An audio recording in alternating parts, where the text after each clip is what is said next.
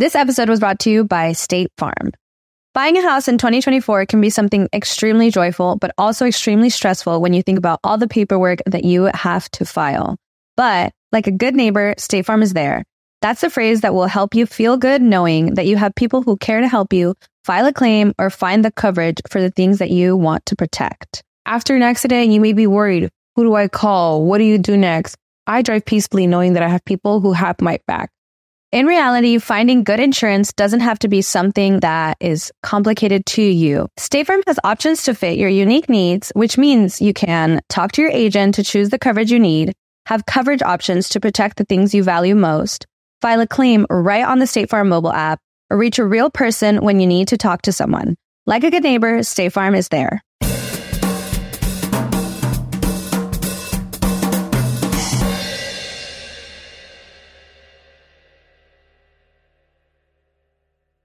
Es extraño, pero estaba pensando, yo que grabo el podcast solo, estaba pensando en Don Francisco, no tiene, pareciera que no tiene nada que ver, pero estaba pensando qué aburrido debe ser para Don Francisco grabar un podcast porque graba así como este, que grabe él solo con un micrófono y de repente algún tipo de cámara y ya porque no tendría como que las modelos para sabrosearlas y las productoras y toda esa cuestión, ¿no? Eh, interesante cómo funciona el mundo del entretenimiento.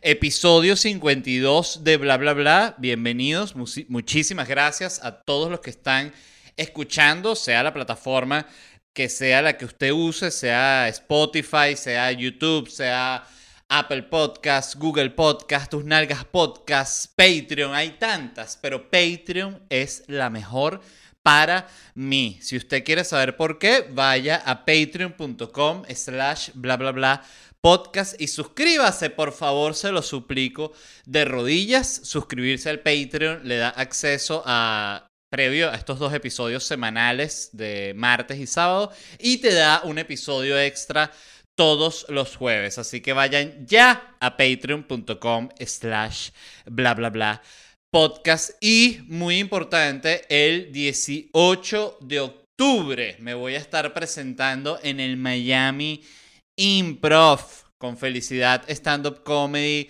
No lo puedo creer. Siento que va a ser surreal. Nunca había pasado tanto tiempo sin, sin estar frente a, eh, a, un público. O sea, sí había pasado ese tipo de, de tiempo, pero por razones distintas. No, no diría que sería algo eh, era voluntario, vamos a decir. Ahorita ha sido involuntario y cuando es involuntario es desesperante, ¿no? Entonces, estoy muy feliz. El 18 de octubre, Miami Improv. Así que la gente en Miami, actívense, actívense porque vamos a gozar una bola. Entradas en ledvarela.com. Miren, hoy les quiero hablar de Twitter. Esto creo que ya lo mencioné en el podcast eh, de manera como muy superficial. Y es que Twitter iba a probar esta, este aviso que te dice cuando tú vas a retuitear un artículo, tuviste, ay, no, que pasó tal cosa, ay, retweet. Cuando vas a dar retweet y él vio que tú no le diste clic al link, el Twitter te da un aviso que dice, hey, ¿por qué no lees primero el artículo antes que leer los titulares del avisito? De hecho, dice textualmente, eh, los titulares no, no, cuentan la historia completa. Dale, no seas huevón y lee la vaina. Entonces, igual abajo te pone la, la opción de retuitear y de o, de, o de citar el tweet, lo normal de Twitter. Entonces hicieron estas pruebas piloto y fue muy, muy bueno, fueron muy buenos los resultados según Twitter. Yo digo según Twitter porque ya con las redes sociales eh, siento que cualquier buena noticia, cualquier cosa, y que, ay, mira qué positivo, siento que ya después la gente disparándole unos robots, ¿no? Entonces, los resultados que dieron fue que la gente empezó a abrir el link un 40% más luego del aviso. Lo cual es obvio, ¿no? O sea, si te están poniendo literalmente un aviso que te dice, hey, tarado, ya vimos que vas a retuitear, no seas bestia, lee, pedazo de animal. Oye, tú dices, no, sí, entonces sí voy a, voy a leer el artículo, dices tú, ¿no? Entonces evidentemente funciona el, el, aviso. Yo no sé si estas cosas, de nuevo, es eh, ustedes que los que escuchan el podcast ven que este tipo de cosas justamente son las que me conflictúan a mí porque entiendo que es una necesidad de Twitter esto y es justamente por el clickbait. O sea, si los medios o la gente, vamos a decir, porque no es solo medios, es individuos, presentaran la información como es, Twitter no tendría que estar haciendo esta vaina. Pero esto ya existía con la prensa amarillista y lo que pasa es que simplemente evolucionó al Internet. O sea, porque este es el mismo, este es el tipo de periodismo que se dio cuenta y que es medio genial que existe y todo a nivel de entretenimiento, pero fueron los que dijeron, oye, ¿Para qué le estamos dedicando tanto tiempo al artículo, que si a la investigación, que si tal? Si lo importante es el titular, o sea, el titular es lo que vende el periódico. Y se dieron cuenta de eso y empezaron a vender porque entonces titulares escandalosos, ¿no? Eh, King Kong ataca a Nueva York y todo el mundo, mierda, será verdad. Y después es que no, en la película te ponían chiquitico ya adentro del periódico. Ah, no, coño tu madre, pensé que era otras épocas, la gente se creía las cosas mucho más. Pero me llamó la atención que ya tengamos que llegar al punto en el que Twitter va a tener que implementar esto a todos los usuarios, porque de nuevo, esto era, lo habían hecho como una, una prueba para algunos usuarios seleccionados, que yo de nuevo no entiendo. Yo, por ejemplo, en Twitter todavía no puedo mandar las notas de voz, que yo digo, bueno, pero a mí las redes sociales me odian, pana, pero no, simplemente son casualidades.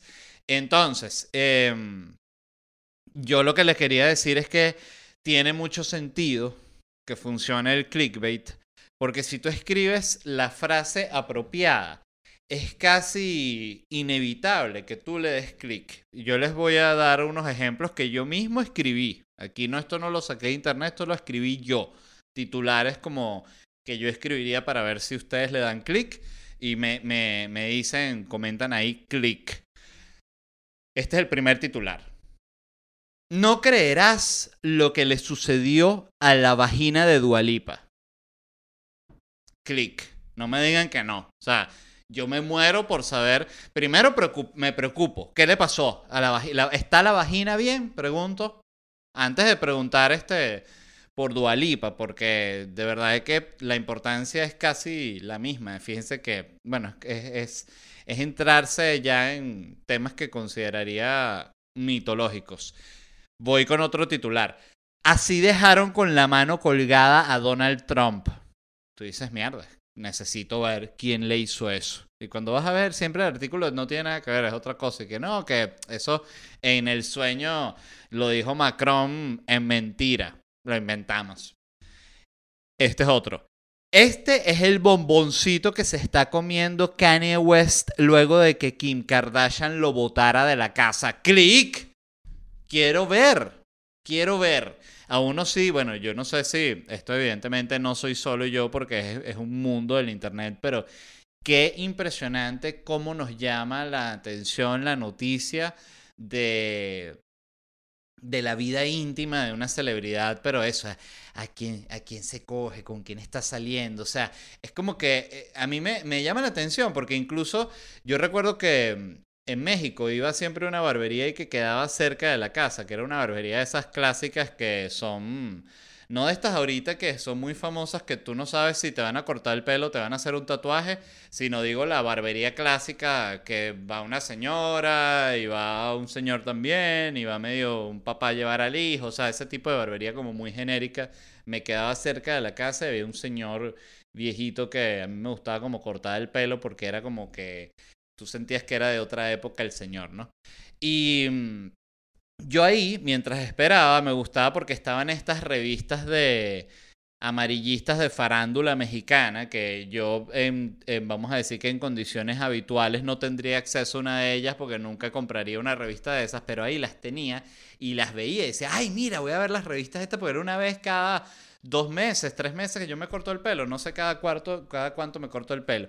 Y gozaba una bola viendo, mira, ya agarraron a este, le tomaron, además en, México era una vaina que, que si que seguían a la gente así, lo agarraban entrando a un hotel y tomaban fotos así del, del tipo con la jeva y la vaina y todo esto. Y tú dices, wow, qué horror, ¿no? Mira, ay, mira, y entraron al hotel. Y yo no sabía ni quiénes eran, porque era parte de lo que pasa. Y yo creo que esto es en bastante, me atrevería a afirmar que es algo que pasa en general con los migrantes que es que tú ya te sabes como medio la farándula de tu país, vamos a decir, quiénes son los actores, los directores, los comediantes, músicos, etc. Y te sabes la farándula internacional, entiéndase una vez más eh, Brad Pitt, eh, Jennifer Aniston, eh, Tom, Tom, Hanks, el otro, Spielberg, todo esto, ¿no? Y entonces cuando tú te mudas de país, da fastidio aprenderte otra farándula local. Es como que me pasaba mucho en México, que era, me decían, no, esa es la, esa actriz es famosísima. Y otra vez, Chupita la, la Verlagueri. ¿quién es? No yo no tenía ni idea de quién era nadie. O sea, sabía evidentemente los más famosos, pero te da fastidio aprenderlo de nuevo. Yo creo que por eso los migrantes no, siento que no le paran tanta bola a la escena local del país. Capaz estoy generalizando, pero yo diría que no es una cosa mala, sino que simplemente ya dijiste, ay, no, ya que la ella, no, no, no tengo tiempo en la vida para aprenderme el nombre de todos estos huevones. En fin.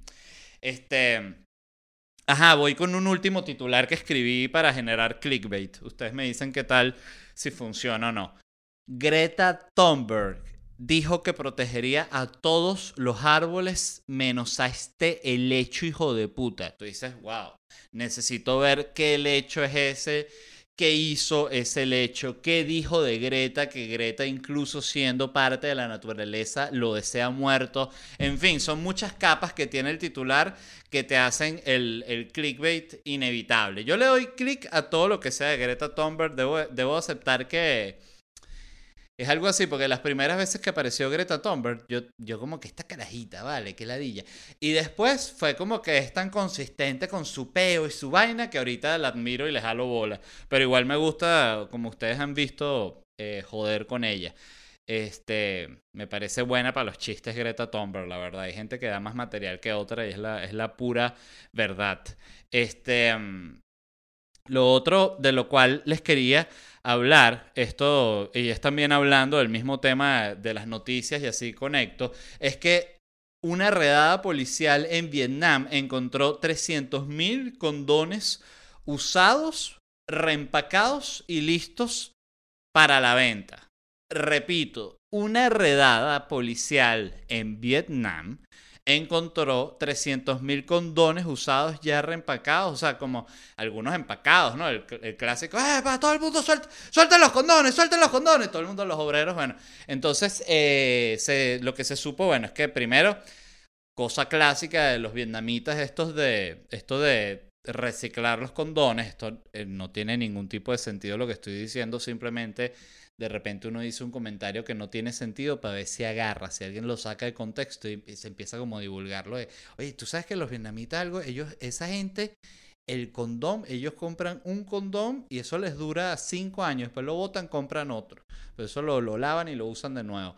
La dueña del negocio era una mujer de 34 años y ella dijo que compraba los condones usados a un tercero, ¿no? A otra persona. Entonces, fíjense, esta noticia la, quería comentar porque me pareció interesante porque la vi en Reddit hace unos días. Y cuando le di clic, vi que era de un medio raro así, el, el Chirimena Times, cualquier cosa. Y dije, no, esto es un fake news, eh, boleta, no pasa nada. No le paré, la descarté. Pero entonces ya vi hoy que salió en CBS y salió en Reuters. Y dije, ah, bueno, entonces es un fake news, pero ya apoyado por los medios grandes. ¿Y por qué creo que es un fake news? Porque no tiene sentido el negocio. O sea, ¿quién coño consigue 300 mil condones? ¿Cómo los consigues? ¿Cómo los compras? O sea, no tiene sentido que tú, vamos a, pudieses tener como algún tipo de ejército de mendigos, ¿no? Que tú llames, salgan, vuelen, mis mendigos, vuelen. Entonces ellos buscan entre la basura y agarran los condones y así. Pero no. Eso no tiene ningún tipo de sentido. Eh, por cierto, creo, estaba pensando, yo, yo siempre pienso mucho en el tema del mendigo, que ya el mendigo recoge lata desapareció, ¿no? El que cambiaba, vendía el aluminio. Eso como yo ya no he visto más y eso que aquí en Downtown Miami está, eso es un, el Valle de los Mendigos y pocos he visto yo con latas. Eh, carpas, eso sí, todos tienen su, su carpa, eso sí no, no falta.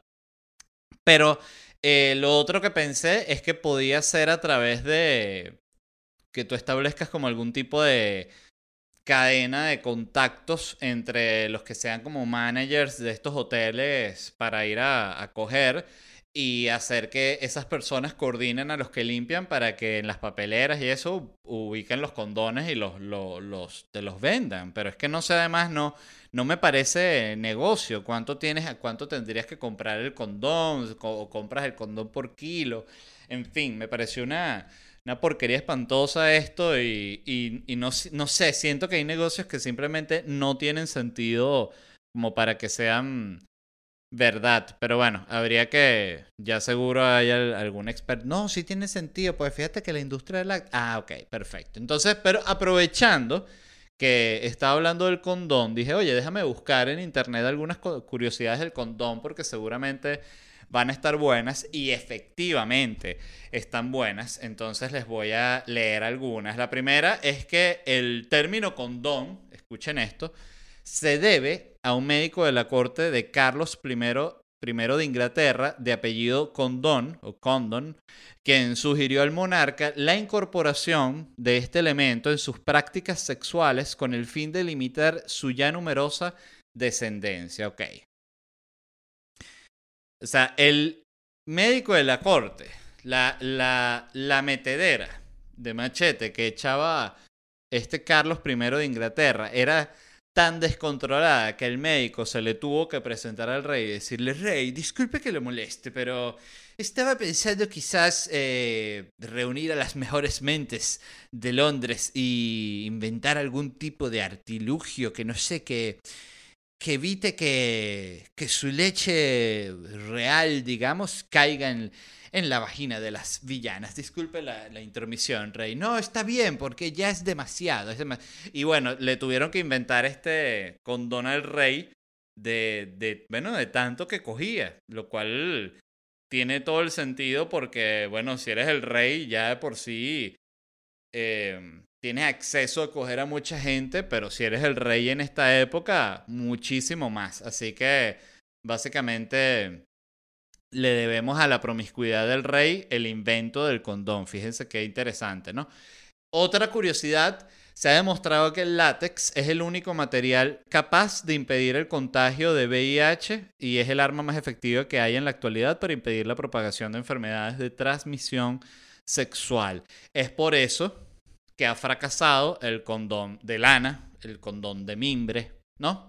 Porque no aguanta. O sea, es poroso, el mimbre es poroso, o sea, el condón de mimbre, si ustedes se lo pueden imaginar, para quien no sepa lo que es el mimbre, porque ahora la gente, me incluyo cuando digo la gente, es sumamente ignorante y mucha gente dice, no sé qué es el mimbre. El mimbre es como un tejido de madera y el condón de mimbre, de nuevo, tiene, es poroso, es poroso. Entonces cuando tú coges con condón de mimbre, la, primero la, la te destrozas los genitales, pero segundo, la probabilidad de embarazo es alta. Entonces, bueno, este, para que sepan que no lo usen. tercera curiosidad, el condón puede retener hasta 3.7 litros de agua, lo cual nos lleva a la conclusión de que alguien se puso a hacer este experimento eh, a llenar condones de agua en un lavamano hasta que se le partieran o en un fregadero. ¡Ay, ya se me rompió! ¿Cuánto llevaba? Tanto. ¡Ay, ya noté ahí!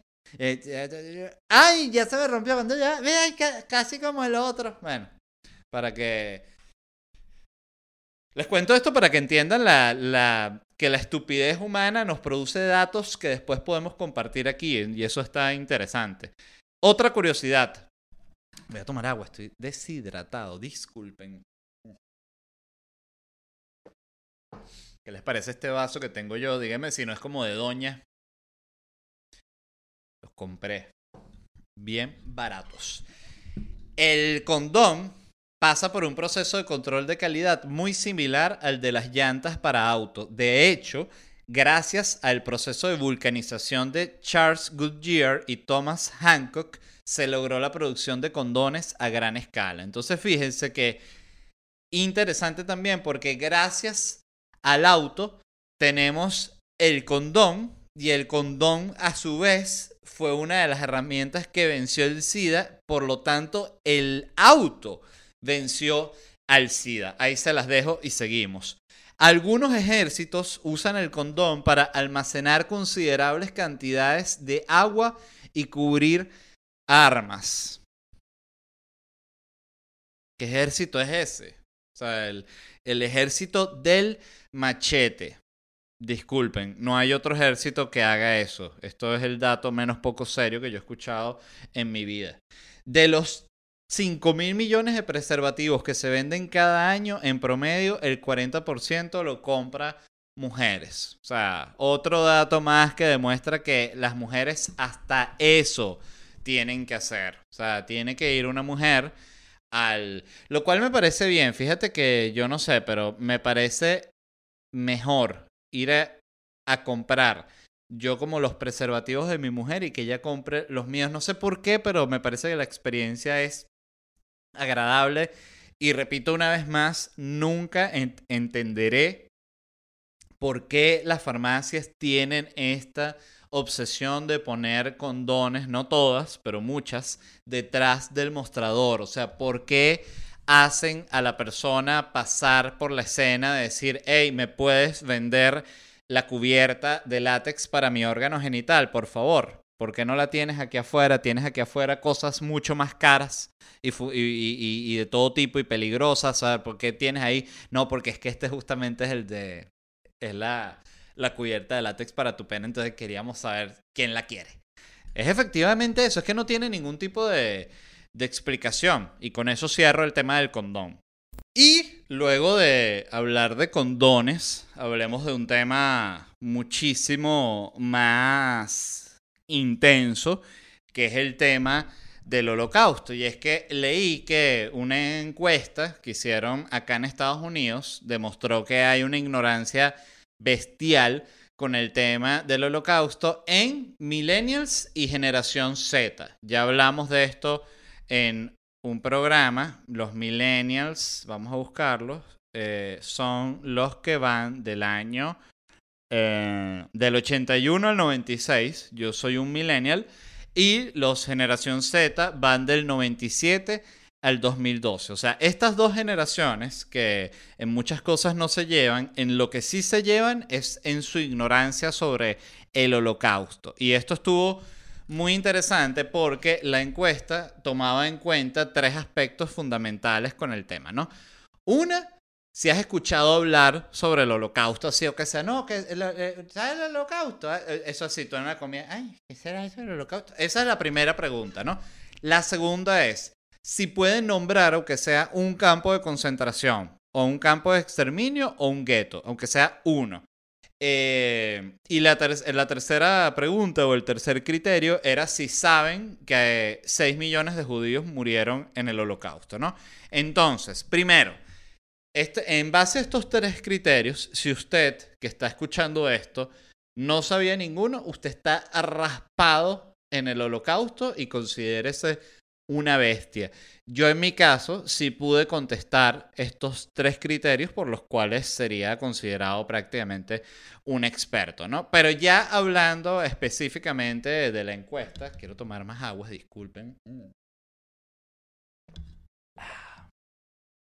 Escuchen esto porque es impresionante. El 63% no sabían que, que 6 millones de judíos murieron durante el holocausto el 36% pensaban que 2 millones o menos habían eh, sido asesinados. Entonces, fíjense que primero, cómo funciona la desinformación que evidentemente al, al desaparecer el conocimiento durante el suceso, también baja el impacto. Entonces ya no son 6 millones, sino yo escuché que eran 2. Entonces pasan eh, 30 años más, no, yo escuché que era uno y pasan 50, no, yo escuché que eran 500 mil personas, no fueron 500 mil, no, no eran 50 mil, dice uno ya ahí, ¿va? Entonces ya la vaina va bajando, va bajando y todo por la desinformación.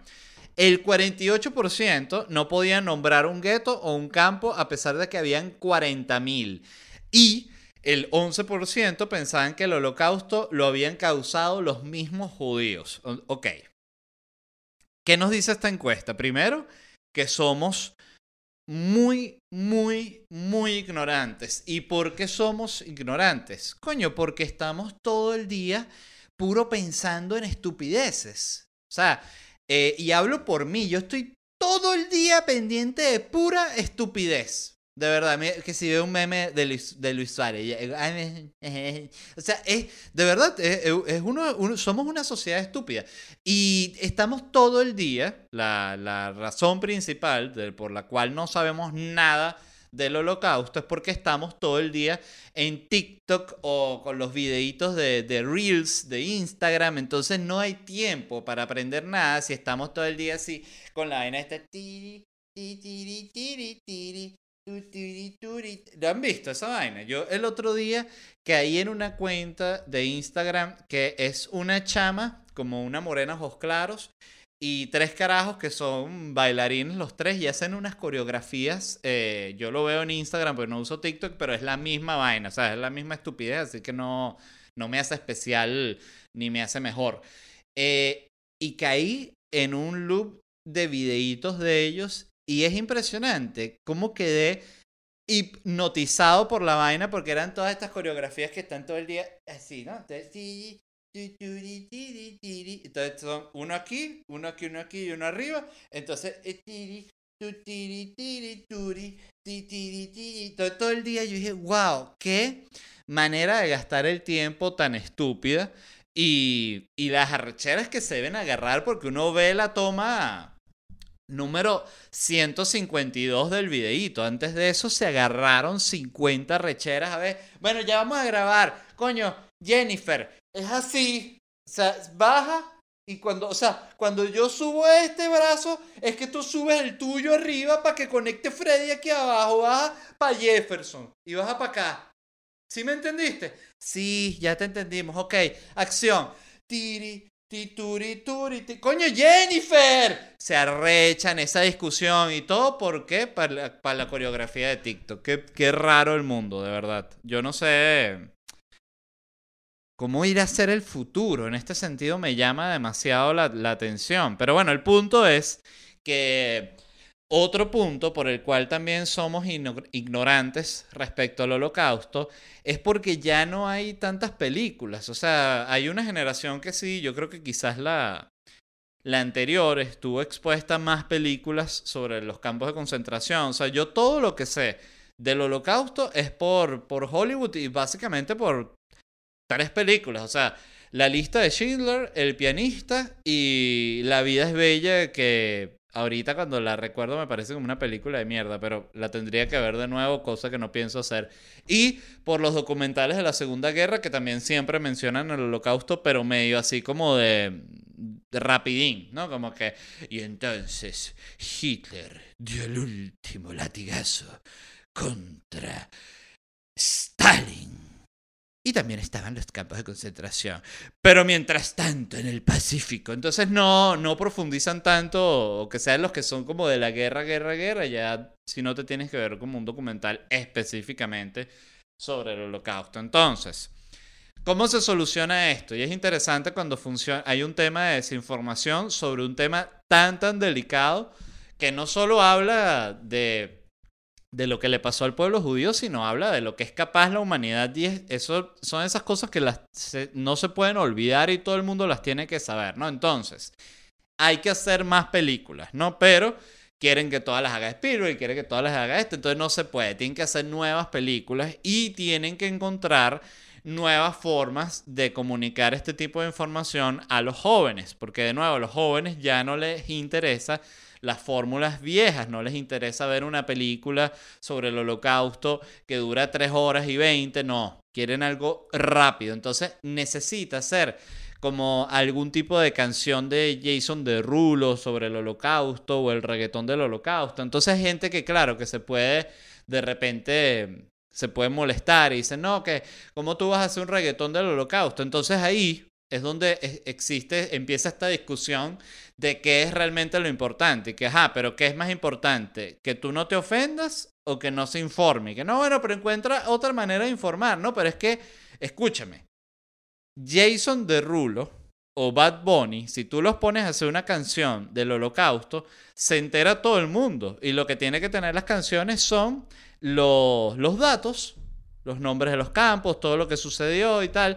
Pero de nuevo, fíjense cómo es una música y es un estilo que está tan estigmatizado de que es estúpido, de que es irrelevante, de que no tiene ningún tipo de clase ni tacto, que estoy seguro que sería totalmente improbable. Creo que además Bad Bunny ni, ni Jason Derulo quisieran si uno se sienta con ellos seriamente, que mira, queremos hacer esta, esta canción para que, ¿sabes?, dar a conocer todo este tema, ustedes que tienen tanta penetración en TikTok y en redes sociales, los tipos se quedan, no, yo de verdad, nada que ver, fíjate, yo acabo de grabar un videito con el, el chamo este, el mago, el que te parece que dice, no, me voy a sentar aquí con la toalla y me, ay, me caí, eso está mucho mejor, ¿no? El contenido, eh, aquí estamos para monetizar, hermano, vete de mi mansión, ay, disculpe, señor Jason de Rulo, y te vas corriendo. Entonces, eh, lo importante aquí es que sí se den cuenta, y esto ya eh, totalmente en serio, que es impresionante cómo el tiempo va borrando la memoria de lo que es capaz el ser humano. Y en serio si la gente no sabe que pasan estas cosas, todo empieza a, la valoración de todo empieza a cambiar, porque eh, como si no, no, entonces, y lo otro que me hace pensar, eh, y, para no perder la idea rápidamente, es que esto fue una encuesta hecha en Estados Unidos, que es literalmente el país que ha sido más expuesto a información al respecto, porque es donde está Hollywood que es el sector que más se ha encargado de difundir toda esta información y donde más tienen impacto, impacto ellos es en el mismo Estados Unidos. O sea, que si esta es la encuesta en Estados Unidos, no me quiero imaginar cómo será en otras partes del mundo, cómo será en Latinoamérica, cómo será en Asia, este, no lo voy a googlear ahorita porque voy a perder mucho tiempo, pero me pareció genuinamente impactante y grave. Así que bueno, eh, si no saben nada sobre el holocausto, les voy a decir la recomendación más banal del planeta, pero útil. Vean la lista de Schindler eh, o vean alguna película al respecto que son las que al final retratan de, de la manera que sea, intenta lo más exacto, la desgracia bestial que fue eso. El pianista también es una película bestial al respecto, así que también recomendada.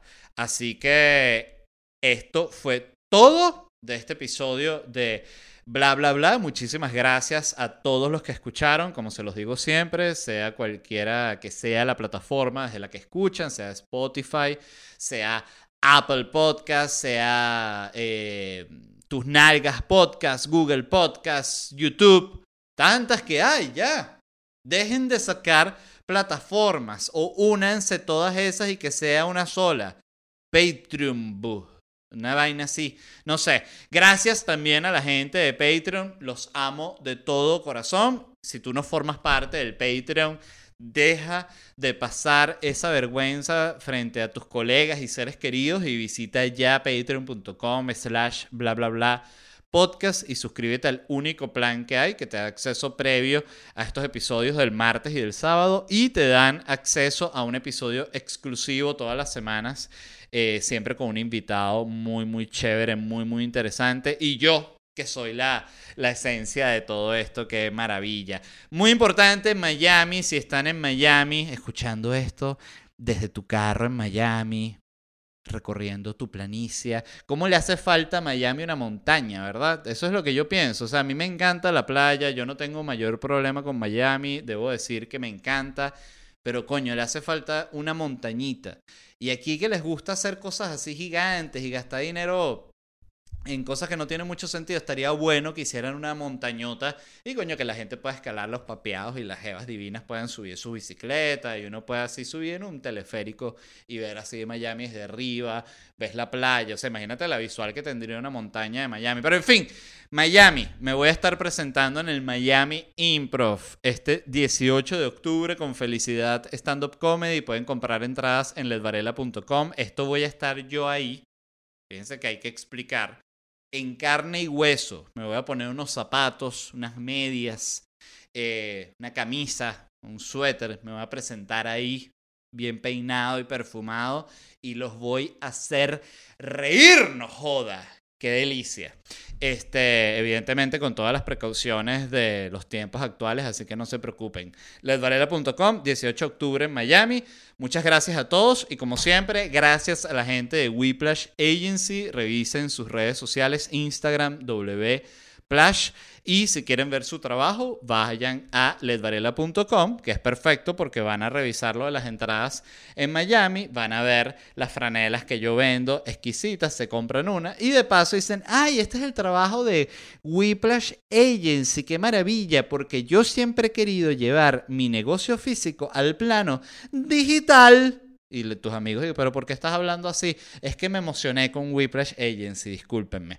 Entonces, métanse en ledvarela.com, vean todo lo que hay ahí porque esa tienda que está online la montó la gente de Whiplash Agency y ellos te asesoran no solo en eso, sino también en el marketing. Si tú no has promocionado, nunca has promocionado tu marca, no sabes cómo manejar una cuenta de Instagram, crees que la vas a cagar, probablemente. Entonces, por eso Whiplash Agency te ayuda a no hacerlo. Así que dicho eso, los amo y nos vemos en unos días.